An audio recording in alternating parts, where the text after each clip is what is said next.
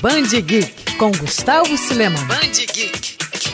Você já parou para pensar de onde surgiu o nome gibi? O termo exclusivo aqui do Brasil é sinônimo de revistas em quadrinhos para a gente, e a sua origem é bem curiosa. Tudo começou na década de 30, mais precisamente em 1939, com o lançamento da revista Gibi. Na época, a palavra significava algo como moleque, travesso. Publicado pelo Grupo Globo, o folhetim concorria com a Mirim de 1937.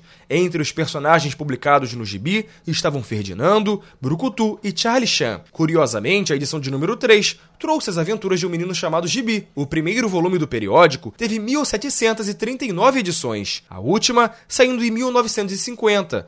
Logo depois veio a Novo Gibi, que teve vida curta. Na década de 90, uma nova tentativa, que durou apenas alguns meses. Foi devido à popularidade dessa revista histórica que Gibi se tornou sinônimo de HQ. Um caso raro em que a palavra perdeu seu sentido de origem e passou a ter outro totalmente diferente.